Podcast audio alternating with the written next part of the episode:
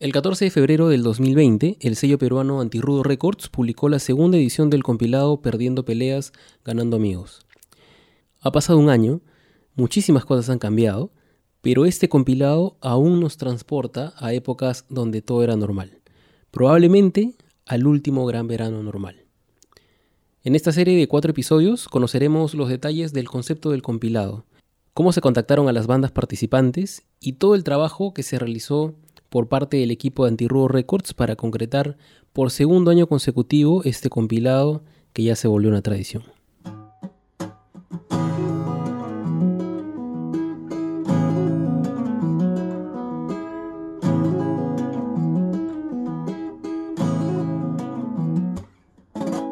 Sí, es un poco la idea, ¿no? Que, mostrar diferentes aspectos de diferentes lados de la misma escena, por así decirlo, porque todas creo que son bandas que tocan juntas, se complementan, que, que no necesariamente están dentro del mismo estilo, pero que sí comparten una, no sé, pues una estética en común, ¿no?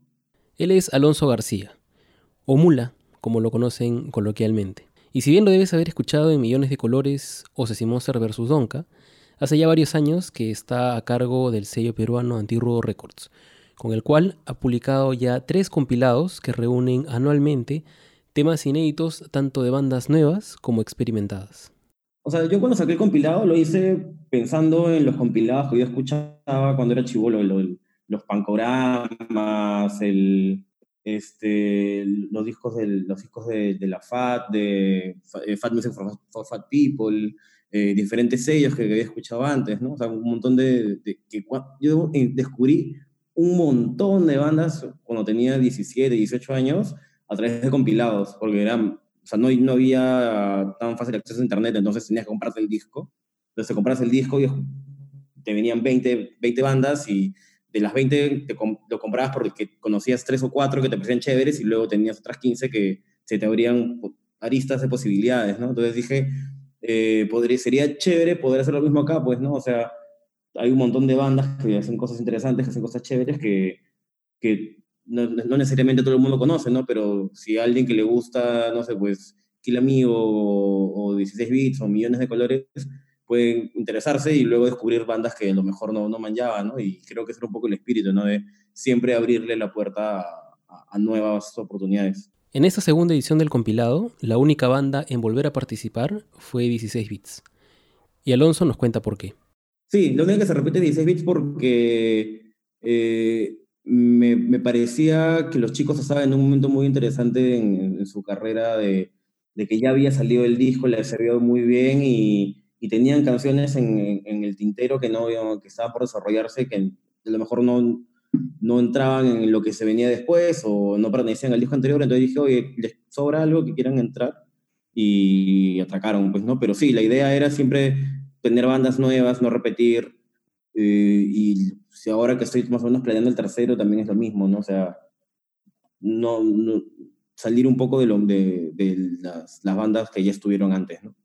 Y el compilado no solamente tuvo bandas de Lima, sino también de Trujillo. Y para ediciones futuras buscan llegar a nuevos territorios. Es la idea, ¿no? Que como que ver qué pasa ahora. Y lo chévere es que como que eh, eh, no solamente se ha quedado acá, ¿no? O sea, hay bandas de, eh, tengo, o sea, tengo amigos de, en bandas en otros países que me hablan y me dicen como que, con qué buen nivel hay en, en Perú, man, qué buenas cosas están pasando y, y por ahí que un, me jalo un par de esas para el la siguiente edición, ¿no? O sea, sería chévere no solamente quedar, dejarlo en, en Lima o y en provincias, sino también sumar bandas de, de, otros lados para que también se repotencie esto de llegar a otros públicos, ¿no? O sea, si una banda de Chile o Argentina entra al compilado, cuánta gente ya que a lo mejor no tenía idea que estas otras bandas de Perú existían las van a poder conocer y, y, enamorarse ¿no? de, lo que uno hace con cariño. Entonces, esto es un poco de la historia y el concepto que hay detrás del compilado. Pero para poder concretarlo, Alonso iba a necesitar la ayuda de dos grandes amigos. Por un lado, Alessandro Coluccelli, con quien compartió en Millones de Colores durante muchos años, y por el otro lado, Kenko, con quien trabajó la parte gráfica no solamente del compilado, sino también de Millones de Colores. Sí, los dos han sido, han sido parte de, tras bambalinas. O sea, Alessandro, lo, lo, lo, que hablé con Alessandro fue como que él, bueno, trabaja haciendo mezcla y máster en su casa. Entonces, este, dije, men, ¿cuánto me cobras por paquetearme la, la mezcla y el máster de cinco o seis bandas?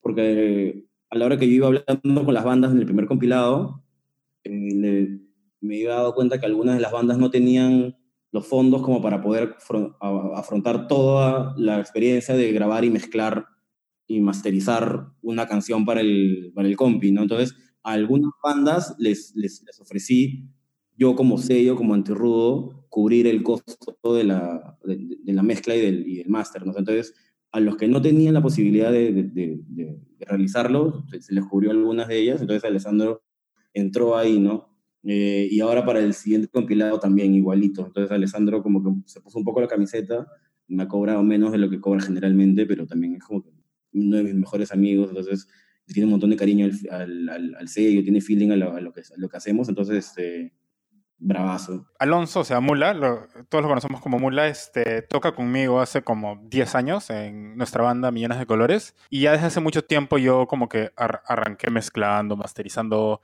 más que nada mezclando, ¿no? Y también un poco a veces masterizando bandas y eso, y, y lo he venido haciendo todo este tiempo.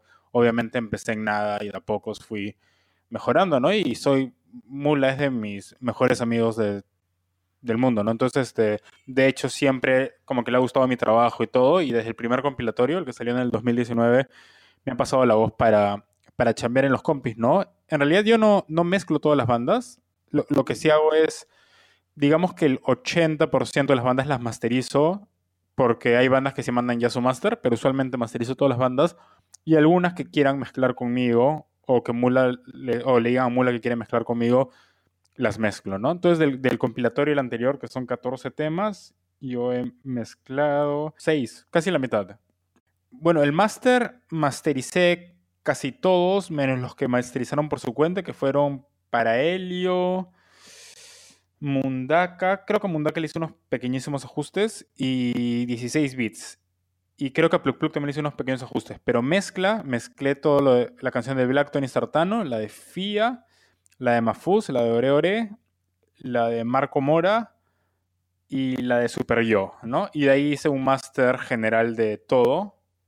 Y, ya, y así es como salió en este número 2, ¿no? Del compilado. Ah, sí, este, lo que, lo que pasa es que cuando te hablo de mezclar me refiero a una buena involucrada con el proceso de, de la realización del tema, ¿no? Entonces, este, si bien yo no grabo bandas, este, a veces sí grabo, pero usualmente solo mezclo. Y son muchas bandas que no pueden o no tienen el acceso en el momento a grabar baterías. Yo les, les programo las baterías por computadora con sonido realista, ¿no?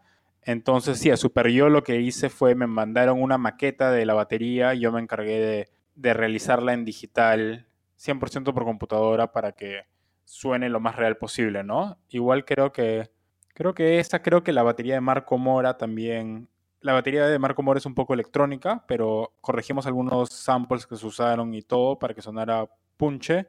Y el resto sí fueron baterías enviadas de estudio. La de Blacktony me enviaron todos los tracks de estudio, FIA también, Mafus también, Oreore también, Marco Mora, todo menos la batería que me enviaron una, una base, una idea y yo la, la pimpea un poco y super yo que sí programamos la batería desde cero. Me enviaron una maqueta, un borrador de eso y, y, lo arreglamos, ¿no? O sea, increíble contar con él y que, que, le sirva también a él como, como manera de promocionarse, ¿no? De, ingeniero de mezcla. Escríbanle, es un buen ingeniero de mezcla. De hecho, bastantes bandas del compilatorio, una vez que termina el compilatorio, me escriben para porque les gustó el trabajo que hicimos para trabajar algún nuevo EP, algún nuevo single, algún disco, lo que sea, ¿no? Y de hecho el, el compilatorio también es una ventana para mí para que gente que escuche las bandas del compilatorio les guste el trabajo, averiguan quién lo ha mezclado, quién lo ha trabajado y me contactan a raíz de eso bastante, ¿no? Y en el caso de Kenko, Kenko es el director de arte del, del sello, ¿no? Entonces, todo, todo lo que se tiene que ver con el tema visual, él se encarga, ¿no? Yo, ojos cerrados, se lo, se lo dejo no, no le mando cambios, nada, como que, oye, ¿qué, ¿qué quiere hacer para esto? Y él, él manda nomás. Me pongo a discutir, tengo que pagarle, pues si no juega.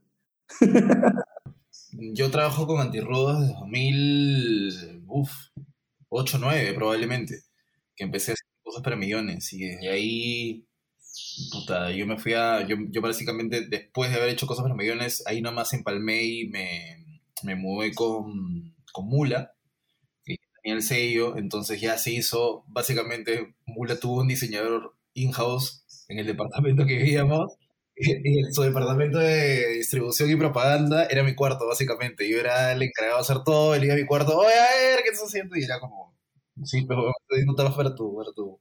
Y yo feliz, obvio, ¿no? Siempre, siempre, así como, bien, bien buena onda esa, esa parte. Pero sí, o sea, desde 2009 yo me mudé con ellos, ahí nomás a los años, 2014, 15 me habré mudado después. Pero sí, sí, sí, ya, ya tengo buen tiempo trabajando con Anterrudo. Ya, ya son varios años. Sí, o sea, siempre ha habido una especie de confianza mutua entre banda y diseñador, que en este caso ha sido yo, ¿no? Eh, pero también parte por otra cosa y, yo siempre he sido medio sincero con eso, es que yo he sido siempre un mocoso caprichoso, bueno, ahora ya no, ya no soy mocoso, pero en su momento lo era y de alguna manera sigo siendo, entonces siempre decía como el condicionante, yo te ayudo, yo lo hago, pero hago lo que quiero. Y, y fue un poco la política que yo, yo tomé con, con Antirrudo. Para mí Antirrudo y, y en general todo lo que se ha hecho para la, lo que he hecho para la música en general, para mí ha sido como mi banco de experimentos para varias cosas a nivel de dirección de arte, diseño, como quieras verlo. Este, y un poco como fue mi, mi laboratorio y como mucho, muchas de las cosas que, que se hicieron o que hice en ese momento, para mi muy buena suerte, tuvieron cierto, tuve cierta suerte de hacer discos que tuvieron cierta relevancia en su momento. Eh, creo que eso hizo, me ayudó un poco que también las demás bandas vieran eso de que funcionaba el trabajo, que funcionaba un poco eh, también de cara a que no era locura por locura, no era que yo me estaba luciendo, sino que en realidad yo quería que mis amigos, sus bandas las escuchen y la gente compre los discos y, un poco que el planteamiento de la imagen que yo les proponía les ligaba o empatizaba bien con lo que ellos querían y por eso se ha desarrollado una relación de confianza que, que hasta el día de hoy, a pesar del chongo, este, continúa. Ahí está todavía. Es que todos somos patas, pues, o sea, no, nunca ha habido un rollo de... Básicamente Rentirrudo es un sello, pero que en realidad si te, si te pones a pensar es un sello nominalmente, en realidad es un colectivo de gente. Este, y, en ese colectivo hay bandas, pero también hay gente que hace audiovisual y también hay gente que hace diseño como yo, porque aparte de Misa Holos, aparte eh, está también este Manuel Vela, que también está en Kill Amigo, pero también ha hecho audiovisuales para, para, este, para Antirrudo. Eh, y así un montón de cosas más han pasado entre grupos de, de- amigos y amigas. Y nada, estoy muy contento con, con ellos porque más, que allá, más allá de que sean excelentes profesionales, son muy buenos amigos. Entonces, hay confianzas como para plantearles cosas, ¿no? Entonces, eh, un montón de veces, eh, Alessandro, por ejemplo, si no fuera por Alessandro, yo no hubiera fichado 16 bits, porque Alessandro me dijo, escucha esta banda que es bravaza, porque los conocía, porque lo, habían, habían, habían ido algunos de ellos a su casa cuando tocaban en Fiesta Bizarra. Y, por ejemplo, Ken con un montón de veces me, me ha ayudado a desarrollar conceptos de shows, o el, el nombre del compilado es idea de Genko, por ejemplo. Claro, Genko hizo un dibujo que decía perdiendo peleas, ganando amigos, y me dijo, ese debería ser, ese debería ser el nombre compilado. Le dije, huevón, esa es porque habla de, de, de todo un concepto que, o sea, un- del concepto que maneja el sello, ¿no?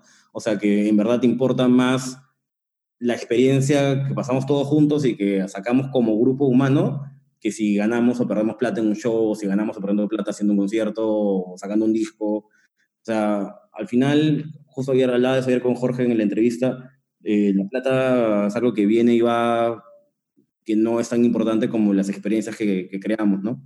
Sí.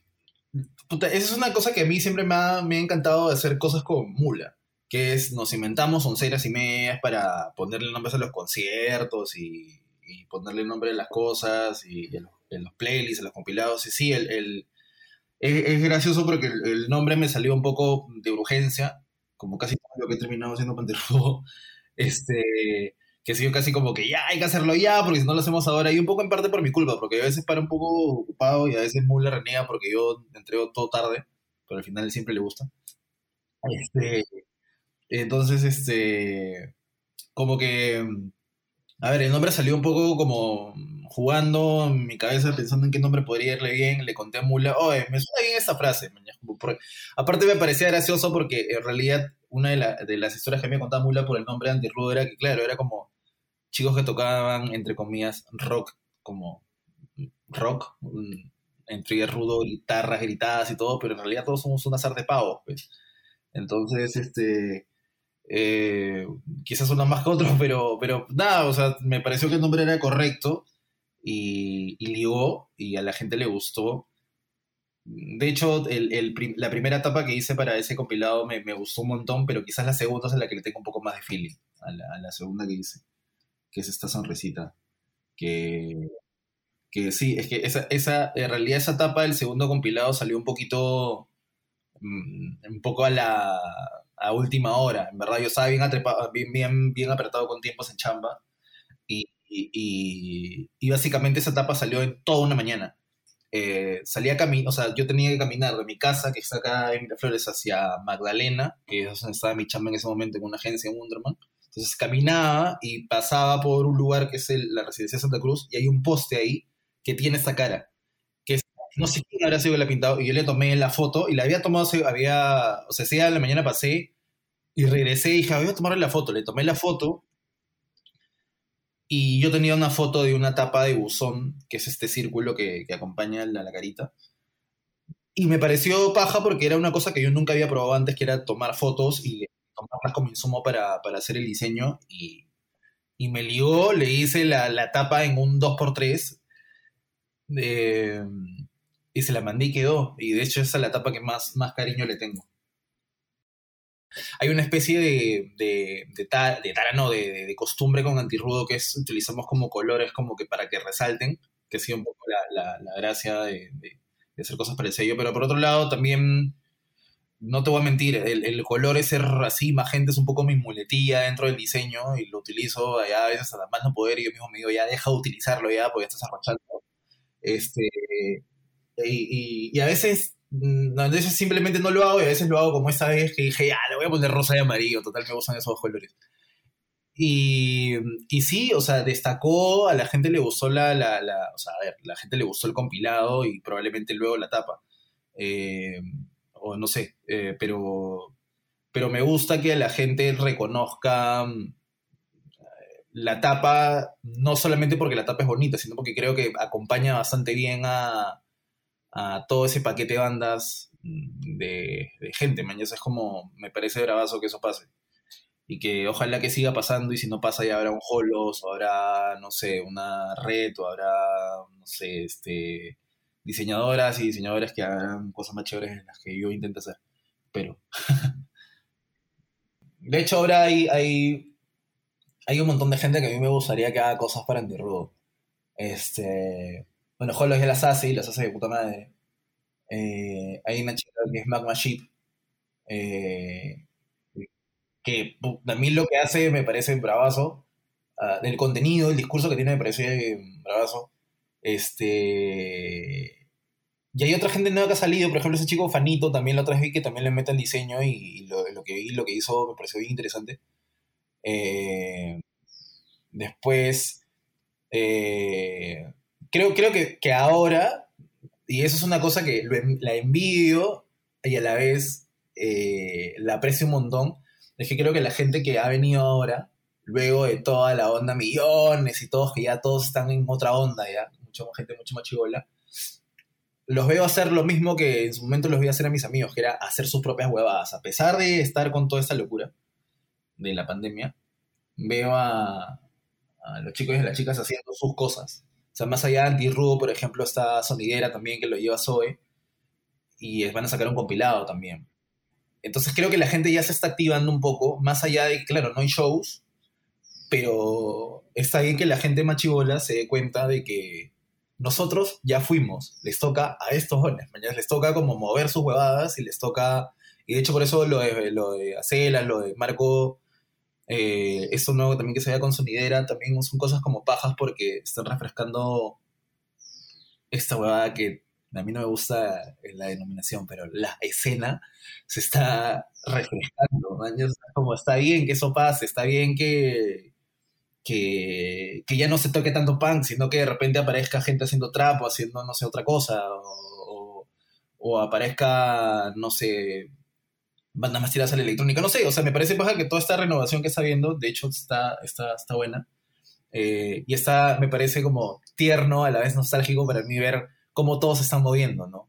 Haciendo sus videos, haciendo sus, como, sus, cassettes, haciendo sus huevadas, es como, eso es lo que hay que hacer para mover eh, nuestra industria cultural, que no solamente, eh, no solamente es música, sino que hay un montón de cosas más, pero por lo menos creo que se está haciendo la tarea para que no muera, mañas. Los chivolos se merecen en algún momento nuevo un concierto en vivo, se merecen ir con sus patas a ir a chupar, eh, encontrarse con amigos y amigas y de repente a las 4 de la mañana regresar en un taxi y todos juntos cagarse risa. O sea, espero que eso pase en algún momento, porque me, da pena que se lo estén perdiendo.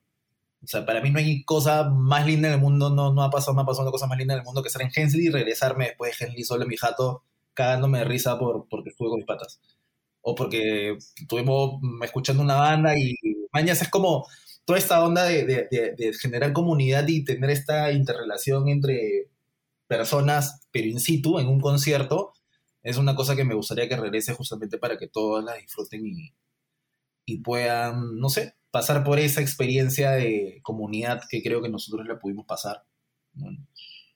Sí, eso. Muchos hemos escuchado esto de estar en el lugar adecuado, en el momento adecuado. Y es algo que Kenko pudo experimentar en el desarrollo de la portada de este compilado. O sea, casi todas las cosas que... De hecho, como te dije, o sea, de hecho, la etapa del compilado 2, y ese es el único caso donde creo que no hice varias, no hice como varias opciones. Por eso le tengo cariño, porque, porque claro, o sea, para mí sería muy fácil acá sentarme y decirte, mucho, fue un trabajo y un proceso elaborado, que sí lo fue, porque el hecho de que no estés haciendo nada sentado haciendo otra cosa no quiere decir que no esté pensando en qué voy a hacer para esa etapa, porque siempre estoy pensando en qué voy a hacer.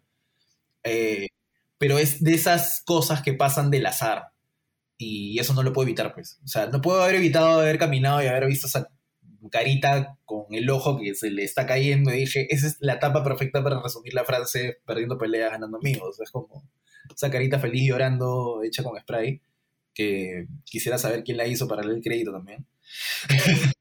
Este, pero, pero, pero, o sea, me, pareció paja ese azar. No hubieron muchas alternativas de esa, de esa etapa. De hecho, solamente hubo esa foto, la otra foto con la que armé y, salió un poco casi, casi como, como, no, no, se me viene otra palabra a la mente, pero fue casi, casi como vomitivo. Fue como, ya, esto es. Y, y eso fue. Es que justo, justo por eso te digo, o sea, fue, fue el azar. O sea, por eso me, me, esa etapa me gusta un montón, porque es como. Literalmente estaba caminando y eso dije, puta, esta huevada es. Puede funcionar. Y, cuando, y lo hice, y lo peor todo es que. Puta, le robé la luz, o sea, le robé luz a la agencia donde chambeaba, hice ahí. No debería decirlo, pero ya, ya no estoy ahí, no pasa nada. lo hice en la mañana, estaba ahí. O sea, es una de las cosas que a veces hago que también lo peor todo es que eh, eh, en todos mis trabajos, o sea, en todas las veces que he estado como en oficinas, ahora soy freelance igual, pero como que me entienden cuando pasan esas cosas. Y eso me parece muy loco. Es como que nadie me dice, oye, estás utilizando en hora de chat. Es como nadie me lo dice. Es como, ya, este loquito está haciendo su huevada, va a terminar lo demás, no importa. Entonces nadie me dice nada y de hecho me preguntan, ¿qué estás haciendo? Me acuerdo que esa vez me preguntaron, ¿qué estás haciendo? Ah, estoy haciendo la tapa de un disco, pero un amigo. Es como, ay, qué bonito, y se van. Y es como, porque claro, claro, es como, creo que saben que eh, esas cosas que hago de manera independiente, en todos mis trabajos y en todas las chambas, creo que todo el mundo sabe que las cosas que hago un poco parten de esos proyectos más independientes. Eh, porque son los lugares donde me dejan hacer lo que se me da la gana. Y luego todo ese proceso de hago lo que se me da la gana en estas cosas que hago pasa a, a tener ciertos parámetros ya cuando voy a clientes, ¿no? Pero esa libertad me permite tener un montón de recursos al final que me terminan sirviendo a mi trabajo. Y es lo caso, porque claro, o sea, todo lo que hago a mí al final me sirve. Y de hecho, gran parte de mi trabajo, gran parte de la relevancia de mi chamba, yo explícitamente se la debo a haber trabajado con Antirrudo en un momento un montón y con millones también. O sea, y eso nunca lo voy a negar. O sea, gran parte de mi chamba se debe a eso, a, a haber tenido suerte de tener amigos que, que tenían una banda y que tenían un colectivo de gente con el cual se movían. Entonces, tuve un poco de suerte con eso. Y, y por eso ahora me hacen entrevistas preguntándome por las locuras que hacía con mis amigos. Mañana.